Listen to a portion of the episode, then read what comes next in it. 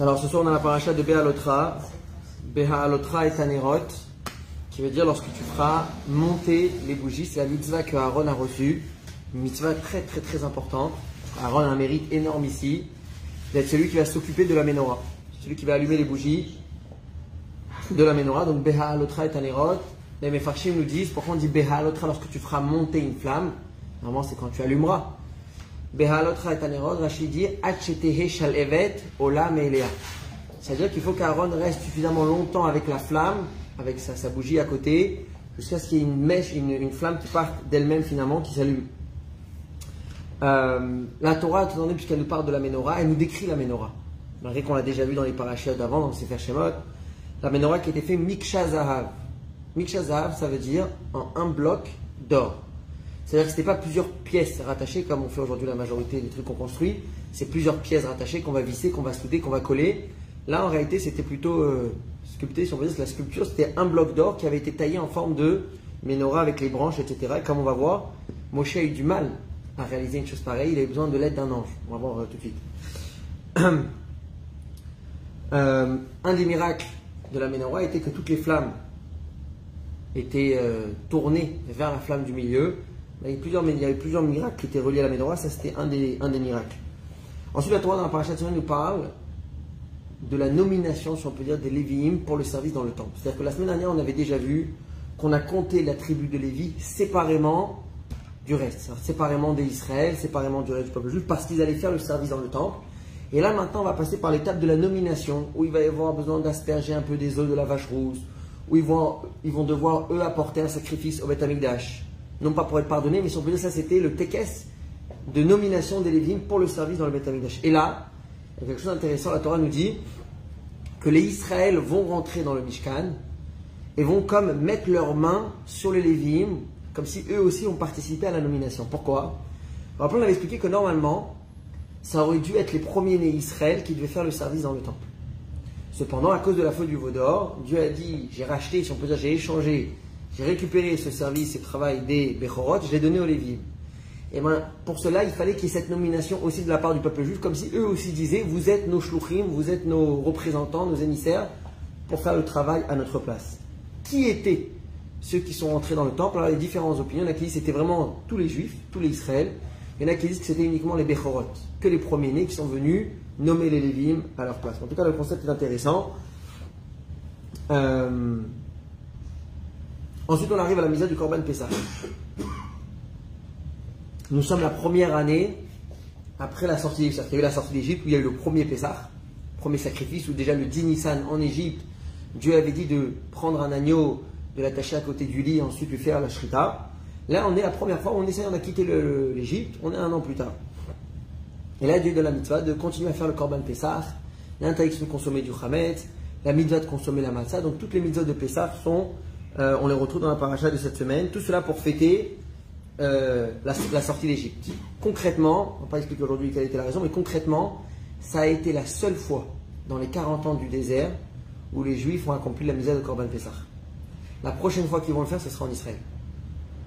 Voilà, petite parenthèse intéressant. À la suite de ça, la Torah nous raconte quelque chose qu'on a, eu, il n'y a pas très longtemps dans les, dans les dates euh, hébraïques, où il y avait un groupe de Juifs qui étaient impurs. Pourquoi ils étaient impurs? Plusieurs raisons. Il y en a qui disent que c'était ceux qui s'étaient occupés de sortir les enfants de Aaron qui étaient décédés dans le Mishkan. Et donc, comme ils avaient porté un mort, ils étaient impurs. Il y en a qui disent que c'était ceux qui portaient les ossements de Yosef. Yosef avait été enterré en Égypte. Il avait fait jurer à ses frères je, suis enterré ici, mais quand vous partirez, vous me prendrez avec. Et donc, peu importe le peuple juif là où ils allaient, ils portaient les ossements de Yosef jusqu'à arriver en Israël, vous allez l'enterrer.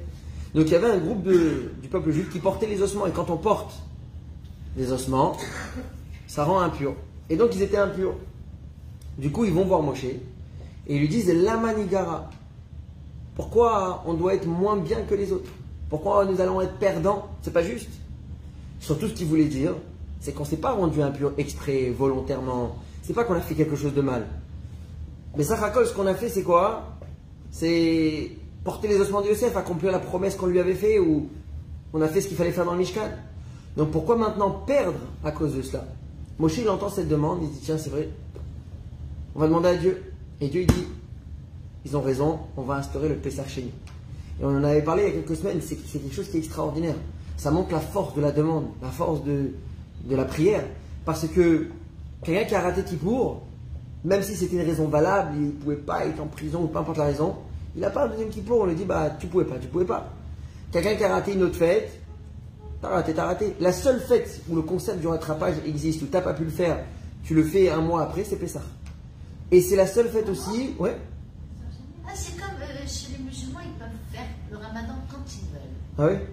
Oui, mais je ne savais pas que Pessah, on pouvait. euh, Alors, c'est pas un lechatria, c'est pas de base, mais quelqu'un que pour X raisons n'a pas pu faire le Pessah Rishon, il a un rattrapage de Pessah Sheni. Quelque chose qui est extraordinaire, qu'on n'a pas retrouvé pour les autres fêtes. Et cette mitzvah, elle est venue par la demande du peuple juif. Comme on dit, quand les portes, quand certaines portes sont fermées, il y a toujours une autre qui est ouverte. Quand c'est les portes de la demande qui étaient, euh, de la mitzvah qui étaient fermées, ça c'est trop tard, on a raté le on a raté le train, on peut le faire revenir. Et bien Dieu dit, la porte de la teshuva, la porte des, larmes est toujours ouverte, c'est-à-dire qu'il y a toujours la possibilité de demander, d'imposer, à la fin Dieu l'accepte. Et donc ça c'est un message très fort de Pessah chez nous. En même temps, Pessah nous apprend dans, l'autre sens. Pour demander, il faut savoir qu'on a manqué quelque chose. Il faut que le manque nous fasse mal au cœur. Si quelqu'un a manqué quelque chose, il n'en est pas conscient, il ne va pas lui demander, dire pourquoi pas moi? Si le peuple juif, eux, ils auraient pu être dans la position de dire bon, nous sommes impurs, nous avons porté le corps de Yosef, on est acquitté on est exempté de la misère, on n'est pas tôt puisqu'on portait des ossements. Bon, on va kiffer, on va pas faire ça. Tranquille. Donc ils auraient pu passer dans, ce- dans cette, dans cette, dans cette- ils auraient pu être dans cet état d'esprit de se dire bon, je suis pas tôt, je suis pas tôt. Souvent, moi, les gens ils demandent, c'est obligé ou c'est pas obligé? Ils n'ont pas demandé est-ce que c'est obligé. Parce que la réponse était non, pour eux, vous n'avez pas besoin de faire. Ils ont dit, mais nous, on veut. On veut avoir l'opportunité, la possibilité de faire cette mitzvah de Pessah. Et c'est ça que Dieu a aimé. C'est le fait que le peuple juif, ce groupe-là, ont été capables de sentir qu'il leur manque quelque chose. Malgré qu'ils n'étaient pas obligés. Et ils ont dit à Dieu, mais pourquoi nous non? Nous aussi, on voudrait. Et Dieu leur a accordé la mitzvah de Pessah chez nous. Euh, ensuite, la Torah nous parle des voyages dans le Mishkan, des voyages dans le désert, de la manière dans laquelle ça se déroulait. Ça veut dire qu'en réalité, depuis le jour où le Mishkan avait été construit, avait été monté, il y avait la Shrina, Shrina qui veut dire la, présence de Dieu qui était descendue sur le Mishkan, tel qu'on le voyait, c'était une nuée, c'était un nuage. Et ben c'est elle qui accompagnait le peuple juif dans le désert, et c'était elle qui nous faisait signe lorsqu'il fallait se déplacer, lorsqu'il fallait quitter le lieu de campement et avancer vers euh, ailleurs. Et donc la Torah nous dit, ce qui se passait, c'est que la, la nuée se levait, et donc on savait qu'il fallait se préparer, il fallait démonter le Mishkan, il fallait monter. Et là, Moshe a annoncé la fameuse phrase qu'on annonce lorsqu'on sort la Torah, Vaï binso Aaron, lorsqu'on devait faire voyager le Aaron, puisque lorsqu'on devait voyager, on faisait voyager aussi le Aaron, on démontait le Mishkan, on le, faisait voyager. Vaï mais Moshe, Moshe disait, Kuma Hashem, Dieu lève-toi, Veyafutu Evecha Lefta, c'est-à-dire, montre un signe de grandeur, de rigueur, Veyafutu Evecha, afin que tes ennemis s'éparpillent, s'en aillent. Et que ceux qui nous haïssent, ceux qui nous détestent, se sauvent de devant nous. C'est un signe de dire, voilà, le peuple juif va commencer à se balader dans le désert. Alors, Kuma Hashem, que la splendeur de Dieu se lève et que la, peur et la crainte s'imposent sur les ennemis et sur les nations autour de nous. Et c'est à ce moment-là que le, cortège commençait à avancer. Et puis lorsque le cortège devait s'arrêter, la nuée descendait. Et là, Moshe disait Shuva Hashem, Rivevot, Arivot, Alfé Israël, que Dieu revienne, que la Shrina redescende sur les dizaines de milliers de juifs qu'il y avait. Et c'est à ce moment-là que ça descendait. Ce qui est intéressant, et vous verrez dans la Torah, la paracha de ce qu'on vient de dire, les mots Vaï, Binso Aaron, lorsque Aaron voyageait, Vaï, Moshe, etc., elle est encadrée de deux nun, c'est une parenthèse, mais à l'envers. D'accord? Ce qui s'appelle dans les paroles de nos sages des simanim. On ne les considère pas comme des lettres, on les considère comme des simanim, puisque c'est à l'envers. Un symbole, un signe, quelque chose qui est comme le, le arrobase, un truc comme ça, quelque chose qui n'est pas. Pourquoi? Rachid nous dit, c'est intéressant. Rachid nous dit, c'est pour nous apprendre que ce n'était pas sa place ici. La place de ce verset-là n'était pas là où il est. C'est pour ça qu'on le met, entre guillemets, avec entre des symboles, pour dire, voilà, il n'est pas censé être ici. Pourquoi il a oui été mis ici alors? C'est pour séparer entre une punition et une deuxième. On va voir dans la suite de Paracha, de la Paracha, où il va y avoir deux histoires un peu tristes avec le peuple juif, où ils vont commencer à se plaindre. Après à peine un an, ils sont sortis du désert, sortis d'Égypte, avec les dix plaies, avec le don de la Torah, etc. Le peuple juif va commencer à se plaindre. Et il va y avoir une première épidémie. Et ensuite, ils vont à nouveau se plaindre pour autre chose, cette fois-ci pour de la viande, on va voir tout de suite. Pour séparer entre les deux, pour ne pas que, même spirituellement parlant, ça fasse trop, on a coupé avec le Vaï bin Aaron. Mais en réalité, ce passage de Vaï bin Aaron est censé être dans les versets où on parle des voyages. Il a été déplacé après, c'est pour ça qu'on l'a mis entre parenthèses. Et ces parenthèses, elles sont même dans la Torah. C'est-à-dire quand vous ouvrez le parchemin qui est écrit à la main, là-bas aussi vous verrez avec les parenthèses, et pas seulement ça, il y a des espaces énormes entre la fin du passage d'avant et le début du passage d'après. Il y a, je pense, neuf espaces, je ne me trompe pas, pour laisser la place au juste Vaïd Aaron du milieu. Qu'est-ce qu'il y a écrit entre les deux noms Qu'est-ce qu'il y a écrit? Ce qu'on a, la phrase que Moshe disait lorsque le, le, Aaron devait quitter. Vaï bin Aaron, Moshe kum Hashem ve'afutu evecha ve'anusum sanecha mipanecha. Ça, c'est ce qu'il écrit au milieu. Ensuite, la Torah nous dit que ces voyages-là, les campements, des fois, ça pouvait être des campements de quelques jours, et des fois, ça pouvait être des campements de quelques années. C'était vraiment la, nuée qui nous disait quand il fallait partir, quand il fallait rester. Ensuite, Dieu ordonne à Moshe de construire des chatzrotzrot. Chatzrotzrot, c'est des trompettes. Aussi, euh, on a, cette fois-ci en argent, en un bloc, donc la même chose, la même idée, pas plusieurs pièces euh, euh, soudées, collées ou, voilà, juste en. Comme le chauffard. Exactement. Qui est aussi d'ailleurs Miksha qui est un seul bloc. Et ces trompettes vont permettre à Moshe de rassembler le peuple ou les skénim, comme on va voir tout de suite, les, les 70 personnes importantes que Moshe va choisir, on va voir tout de suite après. En tout cas, c'était un moyen de pouvoir appeler les gens lorsqu'on veut les appeler. Imaginez, vous avez un peuple entier qui est en train de camper dans le désert. Il n'y a pas le téléphone, il n'y a pas le WhatsApp. Quand on veut aller chercher, quand on veut rassembler le peuple, c'est compliqué. Là, il y avait, ils ont mis des, signes avec les trompettes. Et donc, ça marchait comme ça. Lorsqu'il y avait un son des deux trompettes, c'était un signal, c'était un signe qu'on voulait que tout le peuple se réunisse devant le, le Mishkan. Lorsqu'il y avait un son, mais d'une seule trompette, c'est qu'on appelait les chefs de tribu. Et lorsqu'il y avait Tia, trois Tia, donc comme on fait à Rosh Hashanah, c'est des sons différents avec les deux trompettes. C'était un signe que ça y est, on se met à voyager, on avance. Ah, c'est eux qui ont inventé le morse. ouais.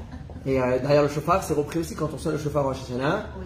Il y a les, on, retrouve les différentes, euh, différentes quillottes. Qui c'est qui sonnait le chauffard? C'était les Kohanim. Donc les Kohanim, ils avaient le service dans le temple. Ils avaient aussi, les, pas les chauffards, pardon, les trompettes. C'est eux qui sonnaient trompettes en argent, c'est eux qui sonnaient. Moshe leur disait ce qu'il fallait faire et c'est eux qui le faisaient. Euh, ensuite, la Torah nous parle du premier voyage qu'ils ont fait dans le désert, différentes étapes. Elle nous rappelle, comme on avait expliqué dans les parachats d'avant, comment ça devait se passer, qui qui commençait. Les familles, Gershom, Kehat, Merari, ont démonté, ont recouvré, parce que les Lévim n'avaient pas le droit de rentrer à l'intérieur du Mishkan, il fallait d'abord qu'ils soient euh, démontés. Donc, il était d'abord démonté, ensuite les villes prenaient, les familles. Ah, il y a plusieurs trucs qui parlent là-dessus, exactement ce que chacun, euh, ce que chacun faisait et la position qu'ils avaient comme on l'avait dit, les différentes tribus ensemble se mettaient à voyager. Et là, on a Yitro, Moshe qui va voir son, beau-père Yitro. Yitro, c'était celui qui s'était converti, qui était venu recevoir la Torah. Et il lui dit Écoute, euh, reste avec nous, viens, on va rentrer en Israël. On a reçu la Torah, mais la prochaine étape, on rentre en Israël. Viens avec nous. Yitro, il dit non. Je vais rentrer avec ma famille, je vais rentrer voir ma famille à Midian. Et Moshe dit non, je pense c'est une bonne chose, viens, viens avec nous, surtout maintenant il faisait partie du peuple juif, reviens avec nous. Et dans la Torah, c'est pas marqué finalement ce qui s'est passé. Dans les versets, on ne retrouve pas est-ce que Yitro est revenu ou pas. La majorité des Mephachim disent que Yitro n'a pas accepté la demande de Moshe. Il est retourné à Midian, là où il y avait sa famille. Il les a convertis eux là-bas et ensuite il les a rejoints un peu tard. Comme ça, certains Mephachim nous disent qu'après oui, il avait refusé la demande euh, de Moshe.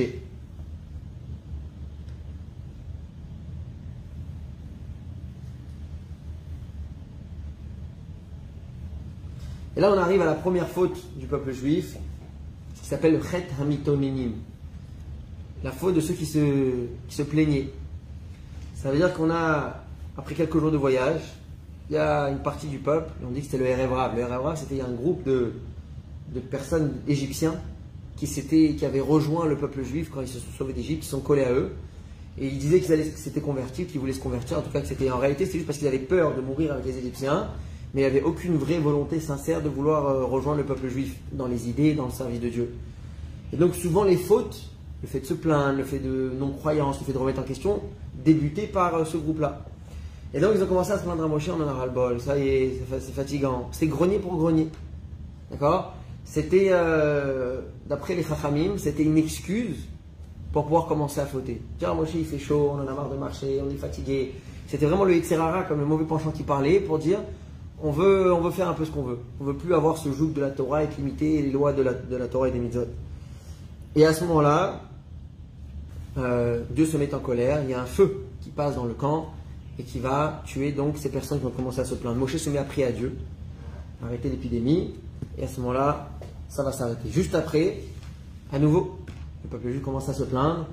Cette fois-ci, ils disent on veut plus la manne comme on a jusqu'à maintenant. Je vous rappelle que dans le désert, le peuple juif était nourri d'une manière totalement miraculeuse. Il recevait ce qui s'appelait la manne, un genre de pain comme ça qui descendait du ciel.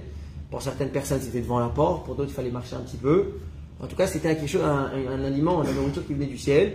Et on dit même qu'on pouvait euh, réfléchir au goût qu'on voulait, on l'avait. La seule chose, c'est qu'on ne voyait pas, alors que l'être humain, il a besoin de voir. En même temps, c'était aujourd'hui, on recevait que pour aujourd'hui. Donc il n'y avait, pas de frigidaire. Le frigidaire était tout temps vide. Et il y a une Gemara qui s'est marquée, les sages nous disent qu'un homme, il a toujours besoin de sortir qu'il a du. L'expression, c'est du pain dans son sac. Du pain dans son ça veut dire qu'il a besoin d'être sûr qu'il y a ce qu'il faut pour demain. Il est très difficile pour une personne de vivre au jour le jour. De dire aujourd'hui, je me nourris aujourd'hui, demain, on verra déjà, la ça viendra demain. Il faut une émouna extraordinaire pour pouvoir vivre comme ça. L'homme, il a tendance à vouloir, au moins aujourd'hui, être sûr qu'il a de quoi manger demain. Et s'il peut de quoi manger pendant une semaine, et encore mieux, les gens qui prévoient un peu plus, ils disent j'ai de quoi manger, voilà, je suis tranquille pour l'année à venir, mais j'ai toujours un an d'avance pour être protégé, parce que sinon, euh, on peut se retrouver à la rue du jour au lendemain. Alors que là, les juifs étaient nourris au jour le jour. Tu recevais la portion, tu mangeais, nigmar, il n'y a plus rien. Tu veux encore, il faut attendre demain. Et il fallait y croire que demain va venir. Ça venait. Mais bon, c'était, une épreuve. Et donc le peuple commence à se plaindre. On en a ras le bol de la manne, on veut de la viande. On veut de la viande. Maintenant, ils avaient de la viande. Ils avaient des animaux. Mais ils voulaient plus. Ils voulaient avoir que de la viande. Et donc, à Kadosh Baruch il dit Moshe Tu vas voir, je vais leur donner de la viande. Ils ont demandé, ils auront. Et ensuite, je vais les punir. Ensuite, ils vont mourir. Et Moshe demande à Dieu alors pourquoi, si finalement ils vont être punis, ils vont mourir, pourquoi leur donner la viande? Saute l'étape de la viande, juste punis. Et sur ça, Dieu répond il dit pour ne pas que les gens disent que c'est parce que c'était trop compliqué pour Dieu de leur envoyer de la, de la viande ah. dans le désert. Donc l'étape qu'ils ont demandé, ils vont recevoir pour établir le premier point. C'est possible. Et ensuite, ils vont être punis d'avoir demandé. Là, Moshe, ça commence déjà à être trop difficile pour lui. Il dit à Dieu, mais c'est moi qui l'a créé ce peuple, c'est pas moi, c'est toi. Qu'est-ce qu'on fait avec eux? J'arrive plus. Ça, commence à être, euh, à être, trop compliqué.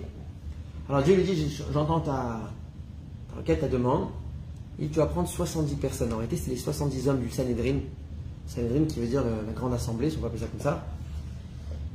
Tu vas les approcher devant le Oel Moed, devant le Mishkan. Et là-bas, Dieu dit, je vais émaner de l'esprit que je t'ai donné pour pouvoir diriger le peuple et je vais leur en donner à eux aussi un petit peu. Et donc, du coup, ils pourront eux aussi t'aider à diriger, à gouverner le peuple. Ce ne sera plus une tâche qui sera uniquement sur toi, il y en aura d'autres.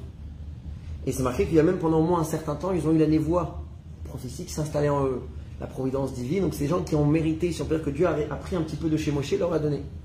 Et là, la fameuse histoire avec Eldad ou Medad, que eux aussi ont fait partie de ces 70 personnes. Alors, c'est intéressant comment on a choisi les 70 personnes. Et ça, je veux dire qu'il y avait un. Moshe était un peu embêté parce qu'il ne voulait pas qu'il y ait des histoires dans les tribus. Il fallait que ce soit de manière, de manière, ça fait de manière égale. Le problème, il disait que s'il va prendre 6 de chaque tribu, il va avoir trop, s'il va avoir 5, il va pas avoir assez. Donc finalement, il s'est retrouvé à prendre 6 de chaque tribu et il s'est retrouvé avec 70, 72. Il les a réunis, il a pris un 72 papiers. Sur 70, il a écrit Tu as été choisi, genre il y avait un V, euh, check. Et sur deux autres, il y avait le X. Il avait 72 personnes avec 72 papiers, chacun a sorti un papier. Tous ceux qui étaient choisis, il y avait un V, avait un V c'était bon, c'était choisi. Il y en a deux forcément qui ont reçu le papier ils ont su qu'il fallait rentrer à la maison, comme ça moi c'était au tirage au sort. De base, on est sorti avec 6 de chaque tribu, c'était à l'égalité. Il y en a deux qui ont dû rentrer à la maison, bon, ça c'est le tirage au sort qui a fait. Eldad ou Medad, donc ça je le dis, la, Torah elle nous raconte, eux ils ne sont pas venus euh, au tirage au sort. Pourquoi? Parce qu'ils sentaient que c'était pas à leur niveau. Moi, commencer à diriger le peuple, prophétie, voilà, trop compliqué. C'était des gens bien. Ils ont dit c'est pas pour nous. Donc ils n'ont pas été, ils ont pas, ils ont pas été voir, euh, ils ont pas été là-bas. Cependant, ce qui s'est passé, c'est qu'il y a eu le tirage au sort. Et il y en a deux qui ont sorti le papier avec le X. Et il restait les deux papiers avec le V pour eux. Donc on savait que eux aussi, ça, ils étaient choisis. Et c'est pour ça que la Torah le raconte en plein milieu du camp, sans avoir suivi tous les, les 70 là-bas vers le Mishkan, en plein milieu du camp, ils ont commencé à, avoir à prophétiser des choses. Yoshua Binoun, qui était l'élève fidèle à Moshe Rabbeinu, il va voir Moshe en courant, il dit il faut les emprisonner. Il, dit, il emploie le mot Kelaem. Kelaem, on a le mot Kele.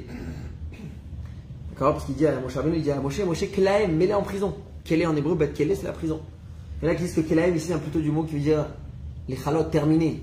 terminer, c'est stop, arrête ce qui se passe. Tu as choisi des gens ici, il y en a encore deux là-bas, ils ont eu la prophétie comme ça, comme s'ils voulaient prendre ta place. Et sur ça, Moshe il répond à Yeshua et dit au contraire. Moi, ça me pose problème qu'ils ont la prophétie. Moshe dit pourvu que vous ayez tous la névoie, pourvu que vous vous comportez tous comme eux. J'ai pas un problème qu'il y ait d'autres prophètes dans le peuple juif. Donc on voit ici comment Moshe il sait Mefargen. Ici, il n'a pas un problème de laisser qu'il y ait d'autres prophètes. Au contraire, si Eldad et Medad ont la, prophétie, on la névoie, c'est que c'est un cadeau de Dieu. Et Dieu leur a donné le kef, les simcha, qui prennent et qui fassent des bonnes choses avec.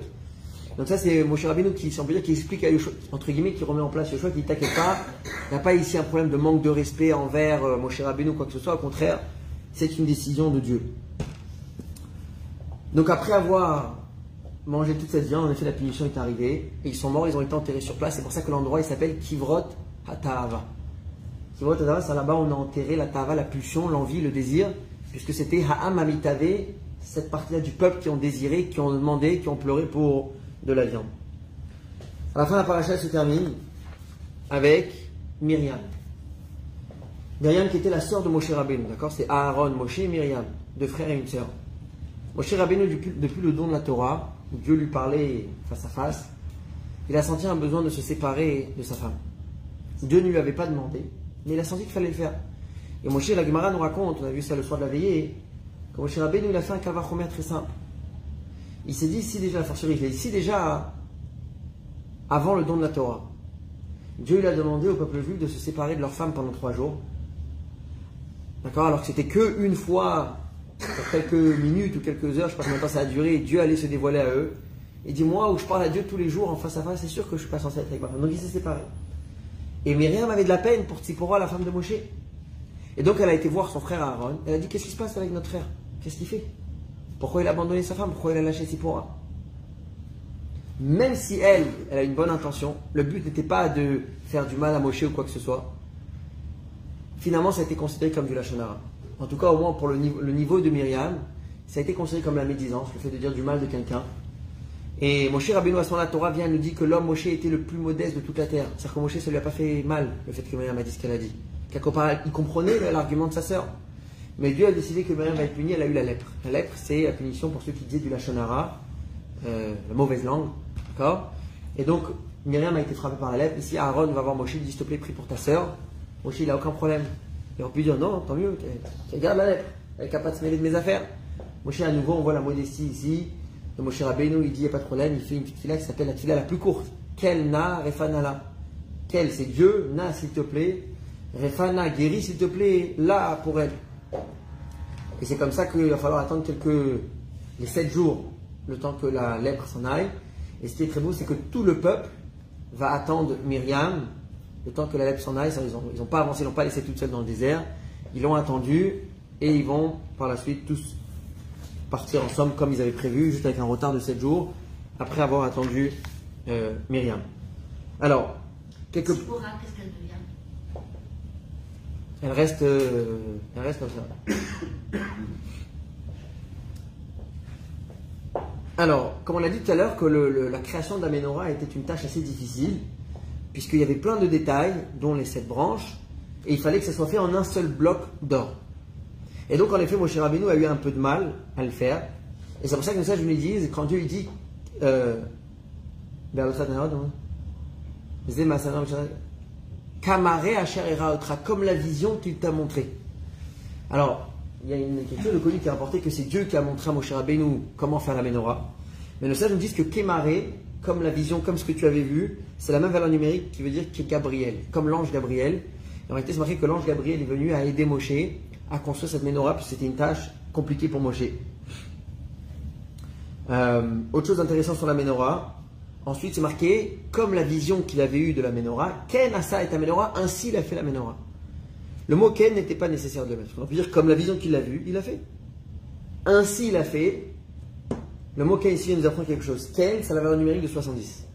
Et on dit ici, une petite névoie, comme une allusion pour quelque chose qui va arriver dans le futur, où Shlomo Amelech, lorsqu'il va construire le temple, non pas le Mishkan, le temple fixe à Jérusalem, il va, en plus de la menorah, créer encore 4, 10 euh, chandeliers, candélabres, avec 7 lampes. Donc encore comme si 10 minorotes en plus pour éclairer tout, le, tout autour.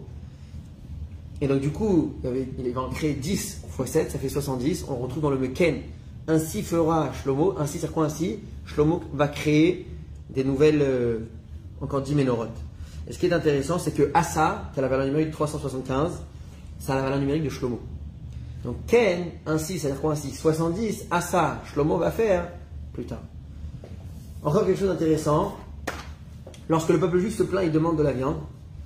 Dieu il dit à Moshe, pas de problème, je vais leur donner de la viande. Mais c'est pas un jour qu'ils vont manger de la viande. C'est pas deux jours qu'ils vont manger de la viande. C'est pas cinq jours qu'ils vont manger de la viande. C'est pas dix jours. C'est pas vingt jours. Il y aura un mois entier, 30 jours. C'est très long pour la Torah de s'exprimer comme ça. Dit, il y aura un mois de viande. Après, ils vont mourir. Pas un, pas deux, pas cinq, pas dix, pas vingt, pas trente.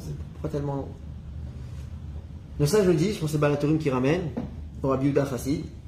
Il dit que si on accumule les chiffres que Dieu a donnés, 1, 2, 5, 10, 20 et 30, un mois, on arrive à 68. Et le sage nous dit que c'est les 68 jours dans l'année où on a une mitzvah, nous, de manger de la viande. Et ce qu'on leur reproche à eux, c'est d'avoir mangé de la viande, de manière, d'avoir demandé de la viande de manière incorrecte. C'est juste de la gloutonnerie en fait, parce qu'ils avaient la manne, ils avaient de quoi se nourrir, ils avaient de la viande. Je lui demandais, on veut énormément. Dieu leur a dit, il y aura des cailles en abondance. Mais pas un, pas deux, et pas cinq, et pas Pas comme ces jours-là où moi je vous demande de le faire. Et là, le fait de manger de la viande, c'est une mitzvah, c'est quelque chose de positif parce que c'est fait dans un esprit de fête, de respecter le Shabbat, d'honorer un jour de fête. Là, c'est bon. Comment on arrive à 68 On compte 50 Shabbatot. Ça dépend de quand c'est Toujours dans les Chachamim, quand on compte les Shabbatot, on compte 50 Shabbatot. Ensuite, on a les 7 jours de Pessah, les 8 jours de Sukkot, avec Shmini Atzeret. On a Rosh Hashanah. On a Veille de Kippour. Et on a euh, Fête de Shavuot. Il a qui est Shavuot, il a qui est Sepurim. On arrive à 68. Donc c'est pour ça que Dieu dit, pas comme ces 68 jours-là où moi je vous ai donné la misère de manger la viande, au contraire, c'est une bonne chose. Vous avez demandé de la viande de manière négative, alors vous l'aurez et vous en mourrez. Pour ça, ça été intéressant. Dernière chose, dernière remède, après on passera au chiot. Euh,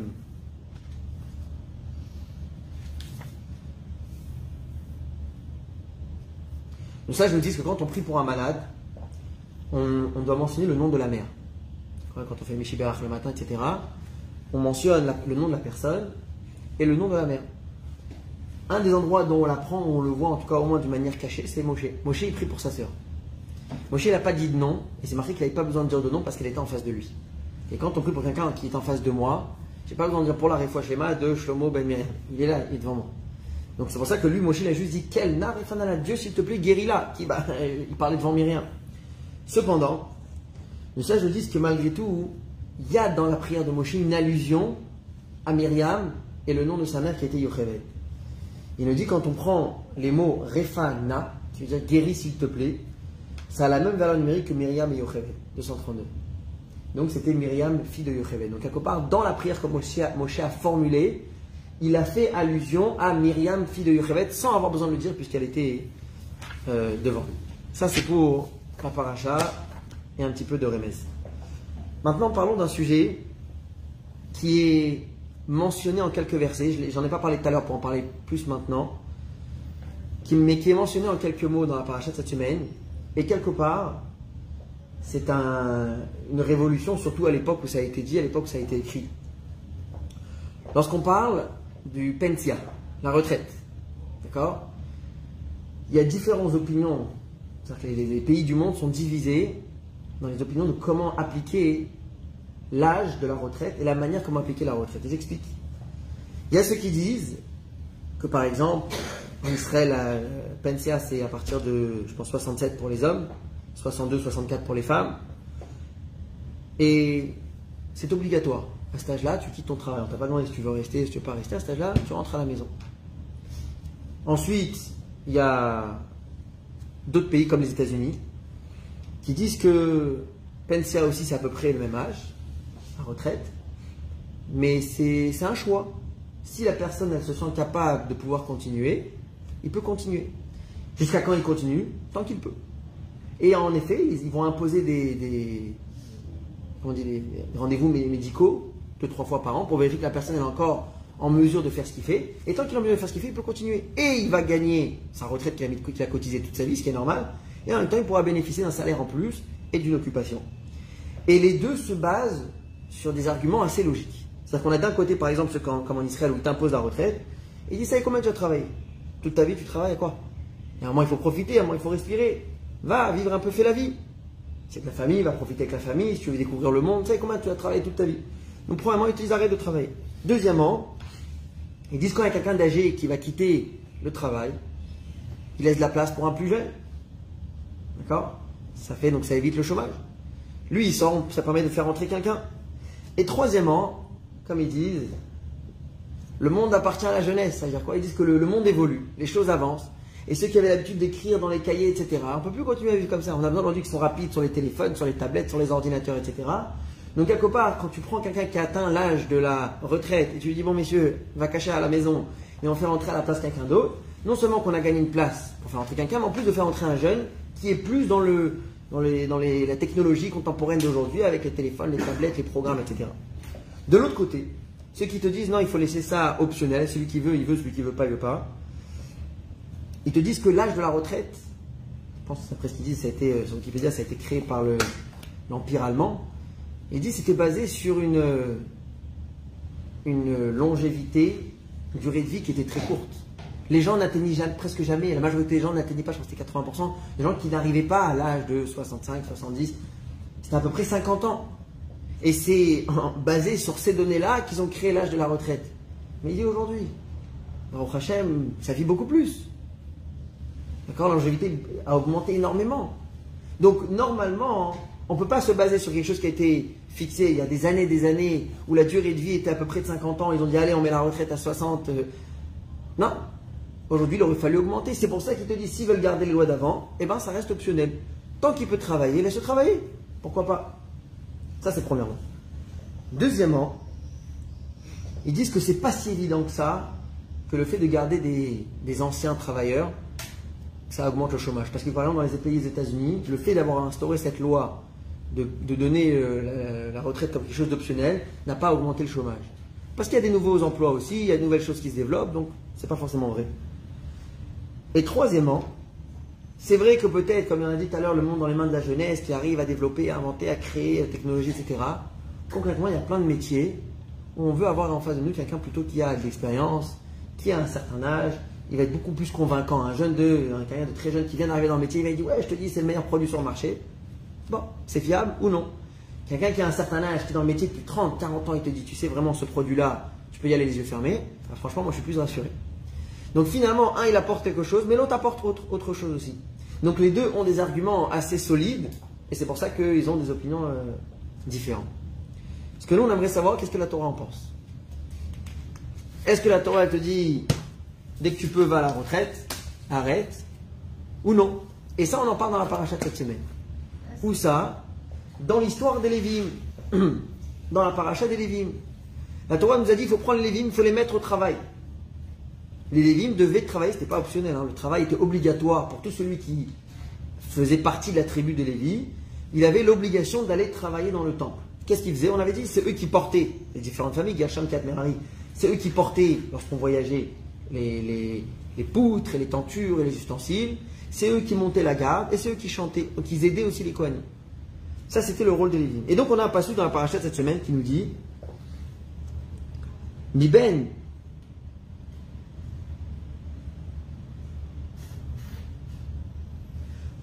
La Torah nous dit, donc il travaillera depuis 20 ans déjà, il travaillera, etc. Ben chamishim shana. Et à partir de l'âge de 50 ans, Yashuv mitzvah avoda. Il reviendra de ce rassemblement de travail, donc de là où il travaillait, velo yavod od. Il ne travaillera plus. La Torah nous dit, le Lévi, il arrive à l'âge de 50 ans, c'est fini. Lo yavod od. Yashuv, il retourne, il quitte, comme ça on a l'impression, en tout cas il quitte le Mishkan. Lo yavod od, il rentre à la maison, on a fini avec le travail. Donc on a l'impression que la Torah elle te dit, à partir de 50 ans, ça y est, t'arrêtes de travailler. Quelques versets dans la suite, hein, quelques versets juste après, on a la Torah qui nous dit, Vesheret et be'oel moed, mais il servira ses frères dans le Mishkan, Lishmor mishmeret, monter la garde, ve'avoda lo yavod, mais un travail physique il ne fera pas. Donc en réalité, la Torah vient, elle explique ce qu'elle a voulu dire. Non, c'est pas qu'à 50 ans, tu quittes le Mishkan.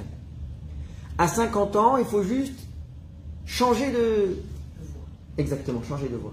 Si jusqu'à maintenant c'était physique, il devait porter les poutres et porter les ustensiles, ce qui est compliqué, et bien maintenant il fera autre chose. Mais il doit rester au Mishkan. C'est pour ça que la Torah elle précise à nouveau Avoda lo yavod. C'est un travail physique, ce qu'il faisait avant, qu'il ne fera plus.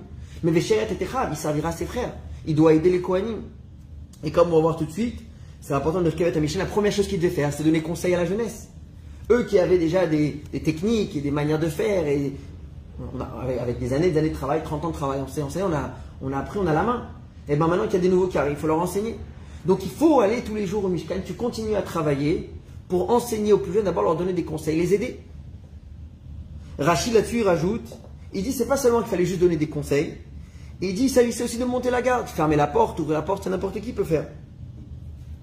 Et ça c'est Véchéret et Techav, c'est comme ça qu'il continue à servir à aider ses frères. Le Rambam, le Rambam continue lui aussi, il rajoute même en plus, et il dit pour moi, il n'y a pas d'âge. Il dit ce qu'on a dit là qu'il fallait s'arrêter de faire certains travaux dans le, Mishkan, c'est que parce que c'était, il s'agissait de porter. Mais tout le reste, tant qu'il peut le faire, il continue à le faire. Et le Rambam nous dit que par exemple le Lévi devait chanter dans le Mishkan. Il dit le Lévi devra quitter ce travail lorsque sa voix elle s'est affaiblie et il est plus capable de chanter. Mais tant qu'il est capable de chanter, il doit continuer à travailler. Et le Rambam il nous dit même lorsqu'il est plus capable de chanter, il continuera à ouvrir et fermer les portes. C'est-à-dire qu'en deux mots, c'est pas qu'à 50 ans le travail s'arrête. On ne suit pas l'âge pour savoir si une personne doit s'arrêter de travailler ou pas. On regarde ses capacités. Et même lorsqu'il perd certaines de ses capacités, c'est pas qu'on lui dit ça y est, tu peux rentrer à la maison. Au contraire, on lui dit on va te faire faire autre chose. Ce dont tu es encore capable, ce où encore tu as des points forts. Si c'est fermer la porte, ouvrir la porte. Si c'est chanter, si c'est autre chose, donner des conseils. En tout cas, tu restes dans le Mishkan. Donc ici, la Torah nous met en tout cas en toute, euh, en toute évidence son opinion vis-à-vis du travail de la retraite. C'est qu'une personne n'est pas censée aller à la retraite tant qu'il est capable de faire quelque chose. Et au contraire, il doit réfléchir ce dont il est capable de faire et trouver un moyen de continuer dans ce domaine-là. Et la question c'est pourquoi? On aimerait développer ensemble aujourd'hui pourquoi la Torah elle insiste tellement sur le travail? Pourquoi ne pas libérer un peu les Lévim? Va profiter, respirer tranquillement, rendre visite aux enfants peut-être, aux petits-enfants, découvrir le monde, aller se reposer euh, sur la terrasse. Pourquoi la Torah insiste comme ça que tant que tu peux, il faut y aller, il faut y aller Le Rambam dit tu peux plus faire A, tu feras B, tu peux plus faire B, tu fais C. Toujours enchaîner d'une chose à l'autre. Pourquoi c'est tellement important? Avant de passer à l'explication, il faut rajouter un petit point important. C'est que dans la Torah, non seulement lorsqu'une personne a atteint un certain âge, on ne le voit pas comme incompétent ou ça il doit rentrer à la maison. Au contraire, c'est là où on, on- on donne une importance énorme à la personne. Je vais donner des exemples. Prenez l'exemple de Rabbi Lézer Ben Azaria, où on le mentionne dans la Haggadah, il dit, il dit Keven j'ai comme 70 ans. Ah, T'as 70 ans ou pas? Ça fois comme 70 ans. Comme ça, il se met à parler, il dit j'ai comme 70 ans et je me rappelle pas que. Mais c'est quoi l'histoire? Et la Gemara raconte ce qui s'était passé. Rabban Gamliel était à la tête du Sanhedrin à cette époque-là. Mais il était très dur. Et donc les élèves ont décidé de le remplacer. Ils voulaient quelqu'un de plus doux. Et ils ont tous visé, ils ont tous regardé Rabbi Lézer Ben Azaria. Le problème, c'est que cet homme avait que 18 ans. Et c'était bizarre pour eux d'avoir la tête du Sanhedrin qui a 18 ans. Ils avaient l'habitude d'avoir 70, des gens avec des barres blanches, des gens âgés. Il est parti voir sa femme, il a dit Qu'est-ce que tu en penses? On me demande de prendre la tête du Sanhedrin. Sa femme elle a dit Mais t'es très jeune. Il ne sait pas trop quoi faire. Il est parti dormir, ce mari qui s'est réveillé- le matin avec une énorme barre blanche. Et ça, ça a été un signe du ciel qu'il est apte à prendre ce rôle. Mais on a vu qu'on a, on a dû relier les deux quand même. Qu'on a senti qu'il fallait qu'il y ait au moins une apparence de vieillesse. Alors c'est sûr que dans les connaissances, si, si c'est venu, c'est pas par hasard, c'est parce que dans les connaissances, il avait atteint ce qui s'appelle Seva dans la Torah, qui veut dire l'âge de vieillesse, de Tamit Racham. Il lui manquait juste l'apparence, alors Dieu lui a rajouté l'apparence. Mais on voit que justement dans la Torah, on apprécie, et même aujourd'hui dans le monde religieux, on a quelqu'un par exemple qui a reçu un poste euh, récemment euh, dans le monde de, de la Torah, à l'âge de 89 ou 99, encore plus âgé que le Rav Kanievski. C'est-à-dire que de tous les côtés, on voit que quand quelqu'un a atteint un certain âge, c'est là où, de plus en plus, les gens, les gens commencent à lui demander des conseils, il enseigne, il devient un grand Rosh Shiva. Et dans la Torah elle-même, l'homme le plus important, il a commencé sa carrière, entre guillemets, à 80 ans. Moshe Rabbeinu. Moshe Rabbeinu s'est prouvé ce qu'il a fait pendant les premiers 40 ans, les deuxièmes 40 ans de sa vie, et que quand Dieu lui est apparu, il lui a dit maintenant tu vas aller sortir le peuple juif d'Égypte. Donc c'est là où il a pris la leadership, si on peut dire, il a pris sur lui le fait de diriger le peuple juif. Il avait déjà 80 ans. Donc c'est non seulement, c'est pile l'inverse de ce, comment le monde autour de nous il regarde les choses. Un juge, un avocat, ça y est, il atteint un certain âge, ça y est, il faut le laisser rentrer à la maison, c'est fini. La te dit, ça y est, tu atteint cet âge-là, c'est maintenant que tu commences. C'est maintenant que tu commences la direction d'une communauté, d'un peuple, d'une. C'est là où tu as toutes tes forces et toute ton importance. Il a eu des enfants ou chez Rabbinou avec Sipora Oui, il y a des enfants. Et d'ailleurs, la Gemara, ma secrète Megillah, page 31, elle nous dit, une expression qui, est connue aussi aujourd'hui, mais ça vient de là. il dit comme ça, Shimon ben Elazar disait, si les gens âgés te disent de casser et la jeunesse te dit de construire, casse et ne construis pas. Pourquoi? Parce que la destruction des personnes âgées est meilleure que la construction de la jeunesse. Et ils te disent, tu veux savoir d'où je, prends ce, proverbe De Rechavam ben Shlomo. Quelle était l'histoire de Rechavam ben Shlomo? Rechavam était le roi qui a suivi après Shlomo. C'était un nouveau roi sur le peuple juif. Et il avait une hésitation. Est-ce qu'il vaut mieux endurcir les règles pour montrer c'est qui le patron? Montrer qu'il y a un nouveau patron euh, dans le pays? Ou est-ce qu'il vaut mieux être doux et gentil? Pour être aimé euh, chez les gens Il s'est tourné vers la jeunesse, les conseillers, et ils ont dit oui, il faut montrer c'est qui le patron. Rajoute les impôts, endurcis les lois, mets des trucs plus compliqués. Et les gens comme ça, ils vont réaliser que Rechavam, c'est pas n'importe qui, tu vas être respecté. Il s'est tourné vers les personnes un peu plus âgées. Ils ont dit reste doux, reste gentil. Comme ça, les gens, ils sentent qu'ils ont quelqu'un qui écoute, qui est attentif aux besoins. Ça, c'est un roi. Et lui, il a désobéi aux personnes âgées et il a plutôt suivi le conseil de la jeunesse. Et c'est là où malheureusement où la royauté d'Israël s'est divisée en deux, où il y a une partie du côté de Yehuda et l'autre côté d'Israël vers le Shomron. C'est à ce moment-là où il y a eu une, rébellion, ils sont révoltés contre Rechavam, c'est trop dur. Et le peuple juif s'est divisé en deux pendant des années et des années. Sur ça vient le proverbe, il vaut mieux la destruction, si on peut dire, des personnes âgées que la construction de la jeunesse. Parce que la construction de la jeunesse, c'est pire que la destruction des personnes âgées. Donc, on voit ici que la Torah, elle donne quelque chose, une importance énorme à une personne qui a atteint l'âge. Et on ne se dit pas quand il a 60, 70, 80, ça y est, il s'est rappelé. Au contraire, c'est à ce moment-là qu'on lui donne toute, son importance. Et ce qu'on essaie de comprendre, c'est pourquoi. Qu'est-ce qu'il y a de spécial tellement de travailler, travailler, travailler Alors, il y a une histoire avec le Rav Yitzhak Volpo. Le Rav Volpo était euh, celui qui dirigeait la banque. Quelle banque c'était? Discount, au Kikar à Shabbat et Jérusalem pendant des années, des années, des années. Lorsqu'il arrivé à l'âge de la retraite, il lui a envoyé une lettre, monsieur, vous pouvez rentrer à la maison. Nigma, ça y est. À la suite de ça, il a été euh, à New York. il a commencé la vie, il a pris, l'avion, il est parti à New York. Il a rendu visite au rabbi. Et donc, il est rentré en Yichidout avec sa femme, son épouse, dans le bureau du rabbi. Il a raconté que ça y est. Avant, il a travaillé pendant des années, des années, des années à la banque. Et maintenant, c'est fini. Et le rabbi a fait un visage très étonné. Il a dit que vous êtes beaucoup trop jeune pour vous arrêter de travailler. Il faut continuer à travailler dans la banque. On lui a rien dit parce qu'on lui a pas demandé son avis. C'est comme ça, il a reçu une lettre, il fallait rentrer à la maison, c'était fini. Donc il était un peu euh, étonné, mais il n'a rien dit. Il est rentré à la maison, il est rentré après son voyage, il est rentré en, Israël. Il ouvre le courrier, la boîte aux lettres, il sort le courrier, et il voit une lettre qu'il a reçue d'une autre banque, Banque Pagui, qui lui dit Vous avez été, vous avez travaillé pendant des années dans une autre banque, peut-être maintenant vous voulez venir travailler chez nous. Normalement, naturellement, il aurait refusé, laisse-moi tranquille. J'ai donné, j'ai donné suffisamment. Je vais dans le repos. Mais comme il venait de sortir du bureau du rabbi qui lui avait dit qu'il fallait continuer à travailler, il a pris, il a accepté. Et finalement, il a travaillé encore 10 ans dans la banque euh, Pagui. C'est ce que le rabbi lui, avait dit. Et en réalité, il y a ici un message important.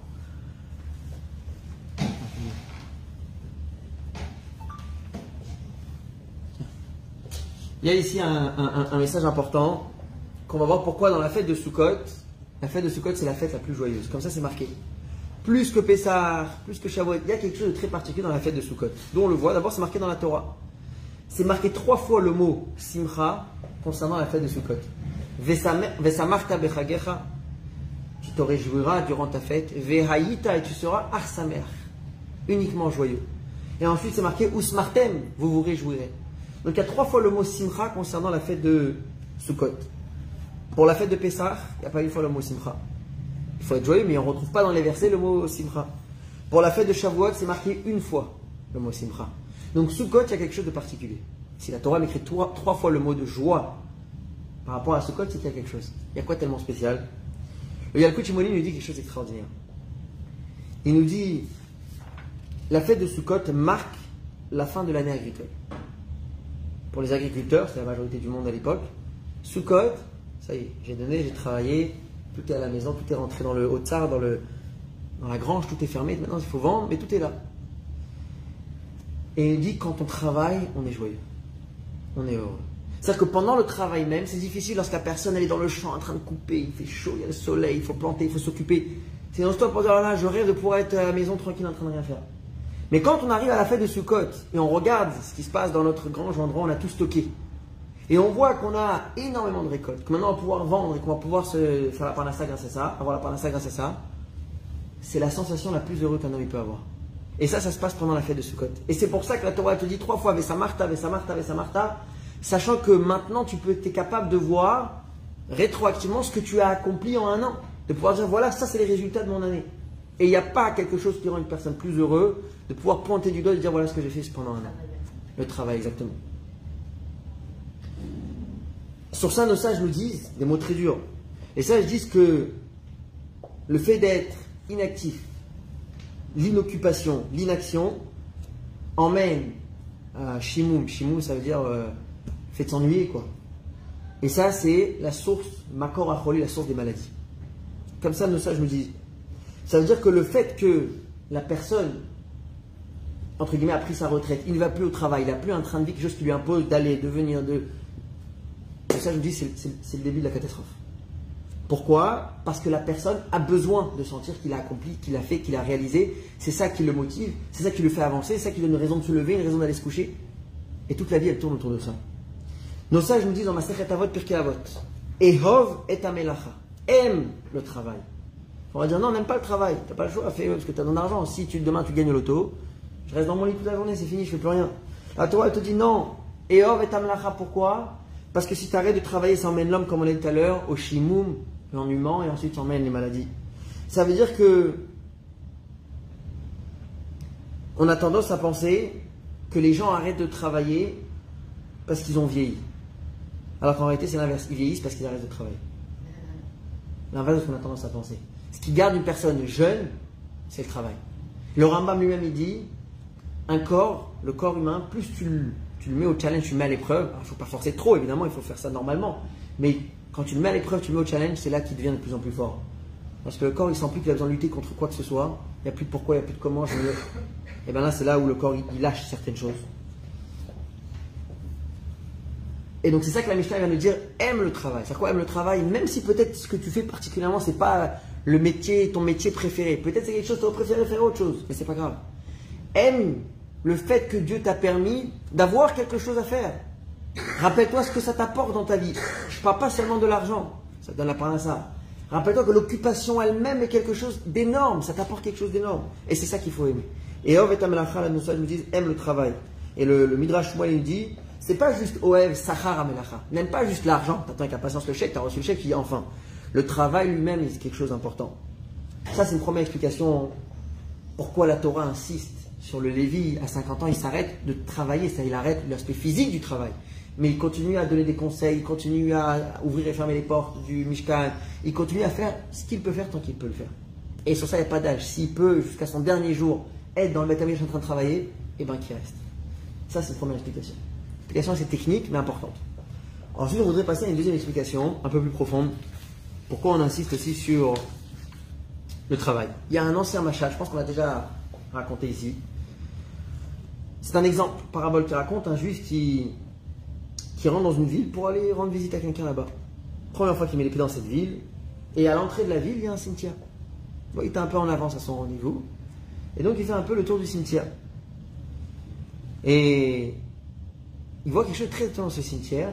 Sont enterrés là-bas que des gens qui ont vécu très peu. Très très peu.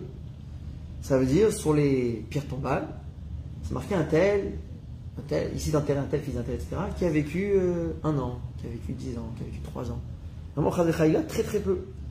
Il dit, purée, j'ai peur de rentrer dans la ville, alors peut-être il faut que je fasse mi-tour parce que, je veux dire, il y a quelque chose de bizarre. Et puis ensuite, il rentre à la synagogue, et il voit, la synagogue, elle est pleine de gens très très âgés. Il y a un problème, il y a un décalage, qu'est-ce qui va pas Je croyais que j'allais voir que des enfants dans la, dans- dans la ville. Et donc il va voir le gamin la synagogue, il dit écoute, explique-moi, peut-être tu sais, je sais pas, j'ai vu quelque chose de très bizarre. À l'entrée, j'ai vu un cimetière, 4 ans, 5 ans, 7 ans, le plus c'était 12 ans. Puis je vois ici les gens euh, 90, 95, qu'est-ce qui se passe? Alors le gamin la synagogue lui a dit non, non, ici on a une coutume assez particulière.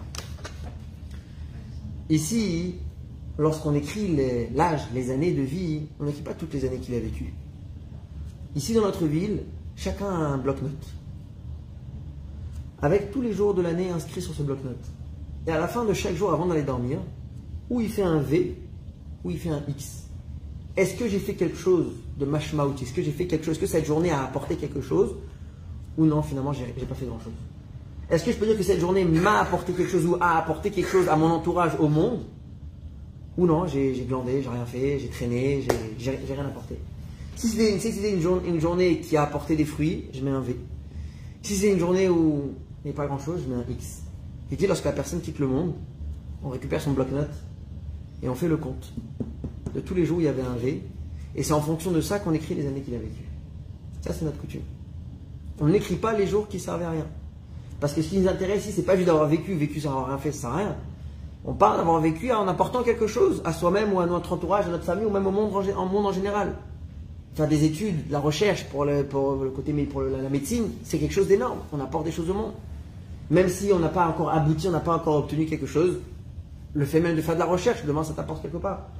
Un vendeur de baguettes, lui aussi, il apporte quelque chose monde. Chacun à son niveau apporte quelque chose. Mais si la personne a décidé de rien faire, ce jour-là, il compte pas, il y a un X dessus. Donc cette histoire va nous apprendre quelque chose, cette histoire va nous apprendre quelque chose d'important. C'est pas qu'on travaille pour donner du goût à de la vie, comme on l'a dit tout à l'heure.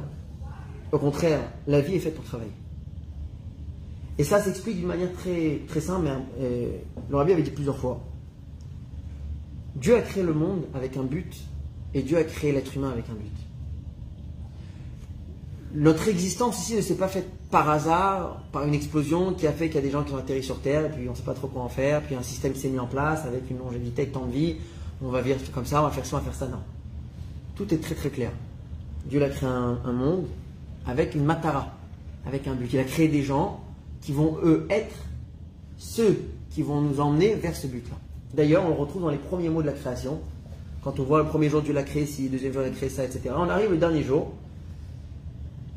le sixième jour, donc par rapport au septième jour, on dit Elohim et. Dieu a béni le septième jour, le Shabbat. Oto, il l'a sanctifié. Qui Shabbat, Mikol Melarto, parce que ce jour-là, il s'est reposé de tout son travail. Asher Bara Elohim, que Dieu avait créé au passé, là, Asot pour faire au futur. Et là, tout le monde se pose la question, je comprends pas. Tout le verset, il est au passé. Dieu a sanctifié le septième jour parce qu'il le s'est reposé du travail qu'il a fait pendant les six jours qu'il a créé. La Asot pour faire, pour faire quoi, Comment le mot la Asot, il arrive ici? Nos sages nous disent, Rachid intervient sur place, il dit la Asot, les taken, pour réparer. Tout ce que Dieu a créé les six jours de la création avec l'homme qui est arrivé en dernier avant Shabbat, c'est les taken. C'est pour que l'homme, l'être humain, vienne réparer, vienne améliorer ce monde. C'est-à-dire qu'il y a tel que Dieu a créé le monde, et il y a ce que l'homme va apporter, l'être humain va apporter dans ce monde. Et pour ça, Dieu nous a créé sur terre avec un certain nombre d'années. Un certain nombre d'années, ce qui veut dire aussi un certain nombre de mois, de jours, d'accord, d'heures, de secondes. Et chaque instant que Dieu nous donne, c'est comme si Dieu te dit, j'ai besoin de toi pour quelque chose en particulier. Parce que sinon, si on n'a plus besoin de nous, il n'y a pas de raison qu'on soit là. Si le point de départ est qu'on est arrivé ici par erreur, alors oui, je peux être là sans qu'on ait besoin de moi. Je ne sers à rien et quand même je suis là. Alors que si on accepte cette base, que Dieu a créé le monde avec un but, il nous a créé à nous les taken, avec cette mission sur notre dos de réparer, d'améliorer, de faire évoluer le monde, c'est que chaque instant où Dieu m'a donné le mérite de pouvoir respirer, d'être en bonne santé, c'est que j'ai une mission, c'est que j'ai quelque chose à faire. Au premier degré, c'est déjà améliorer la civilisation. Faire du bien autour de soi, faire du bien avec sa famille, avec ses voisins, et plus on peut avec notre entourage. Ça, c'est au premier degré. Ensuite, au deuxième degré, c'est non seulement faire du bien, rajouter dans la Torah la lumière de Akadosh Baruch. Rajouter des mitzvot, rajouter, diffuser la Torah qu'on connaît, un mot qu'on a entendu, on veut le partager à quelqu'un, on rencontre quelqu'un pour une raison, pour un café, je le rencontre pour du business, je le rencontre juste comme ça. Je rien à voir avec la Torah, rien à voir avec les mitzvot. Et je me dis non, si je suis là, si je l'ai rencontré, c'est pas juste comme ça. C'est pas juste pour passer un bon moment. Il faut qu'il y ait quelque chose de plus profond qui, qui soit passé à ce moment-là, qui a été transmis. Tu sais quoi, je vais lui répéter un petit mot sympathique que j'ai entendu récemment de la Torah. Et bien à ce moment-là, cette rencontre, qui veut dire donc cette heure et ce moment, a tout son sens. Je peux mettre un V à la fin de la journée, qui va faire partie des jours qui, ont été, qui, vont être comptés, comptabilisés. Et, ce concept-là, la manière à laquelle la Torah perçoit le travail et la vie, on retrouve dans une histoire qui est rapportée dans le Midrash Vaikra, Vaikra Rabbah. Où là-bas, c'est marqué Andréanus qui était un, un Romain. Il se baladait dans les champs de Tibériade. Là-bas, il rencontre quelqu'un d'assez âgé qui, qui, était en train de creuser, donc il travaille la terre. Il était en train de planter des graines avec des racines pour essayer de faire pousser des fruits. Alors, euh, il s'est moqué, il a dit Grand-père, grand-père, quel âge tu as? Sur ça, il lui répond Il dit J'ai 100 ans. Alors, Adrianus, il lui dit Tu sais, si tu avais, fait, si avais moins chômé dans ta jeunesse, tu n'aurais pas eu besoin de travailler aujourd'hui. Donc, il pensait que c'était quelqu'un qui était un chômeur, qui n'a rien fait toute sa vie. Le pauvre, à 100 ans, il est encore en train besoin de travailler la terre pour pouvoir manger. Alors, sur ça, il lui répond Il lui dit Mon cher ami, dans ma jeunesse, j'ai travaillé, j'ai planté, j'ai récolté, j'ai ramassé, j'ai ce qu'il faut. Alors Andréus lui dit alors, tu as 100 ans, tu penses vraiment que tu vas consommer euh, ce que tu plantes Sur ça, il lui répond, il dit, si je mériterais, j'en mangerai. Et sinon, de la même manière que mes ancêtres ont travaillé et ont sué pour nous, pour que lorsqu'on arrive, il y ait déjà quelque chose, et eh ben moi aussi je fais ça pour mon fils, pour mes enfants. Et donc à 100 ans, il ne s'arrêtait pas. Sur ça, Andréus lui a dit, tu sais quoi, je suis curieux, ça m'intéresse. Si tu mérites toi d'en manger, apporte-en moi. Il y a des figues qui ont poussé là-bas. Et le, ce grand-père, cette, personne âgée était encore euh, en, vie. Il a pris un grand panier, il a rempli de figues, il est parti voir ce, le Caesar qui était l'empereur romain, César. Andranus a été très, très impressionné et il lui a rempli le, sac qu'il lui avait rapporté, il lui a rempli d'or et il lui a dit, il a dit si ton créateur t'a fait honneur comme ça, moi aussi il faut que je te fasse comme Ton créateur à 100 ans t'a donné la possibilité de planter et de, manger encore de ces figues-là. Moi aussi, je te fais cavode, il lui a donné de l'or. Les Romains, dans la tête d'André aussi, ce qu'ils pensent, ils disent que l'homme, il travaille pour manger. Si tu as de quoi manger, tu ne travailles pas. La Torah dit tu manges pour travailler. C'est complètement à l'envers. Le but, c'est parce que tu as une mission, tu es là pour travailler, pour faire des choses sur terre. Pour pouvoir vivre, il faut manger. Donc c'est pas que tu travailles pour manger, si j'ai de quoi manger, je fais plus rien. Je chôme, je fais des vacances, j'ai plus rien à faire. La Torah dit c'est exactement l'inverse. Tant que tu es sur terre, tant que Dieu t'a donné le droit de respirer, de vivre, d'être en bonne santé, c'est pour être torem, c'est pour être, apporter quelque chose, d'abord à toi-même, et ensuite à ton entourage et au monde.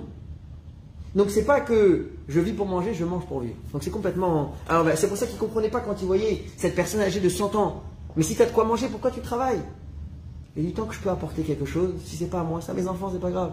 Si c'est pas à mes enfants, il y en a un autre qui en profitera. Comme ça, des filles euh, en plein milieu de la route, tant mieux. Et ça, c'est quelque chose qu'Andréanus, il ne pouvait pas comprendre. Ça, c'est ce que nos sages disent sur Abraham. Vers Abraham Zaken, Abraham était âgé, Babayamim, avancé dans les jours, venu dans les jours. Ça veut dire quoi ça? J'ai compris, c'est qu'il avait, accumulé beaucoup de jours. La Torah dit, c'est pas juste qu'il était âgé dans l'âge. Il est né il y a 100 ans, 130 ans maintenant. C'est pas uniquement ça. C'est qu'Abraham Zaken, Babayamim, chaque jour était un jour. Il avait un V sur chaque jour de sa vie. Chaque jour, il était bas, il était plein, il était rempli de quelque chose de sens, qui donné une raison à ce jour d'avoir existé, d'avoir été euh, sur terre.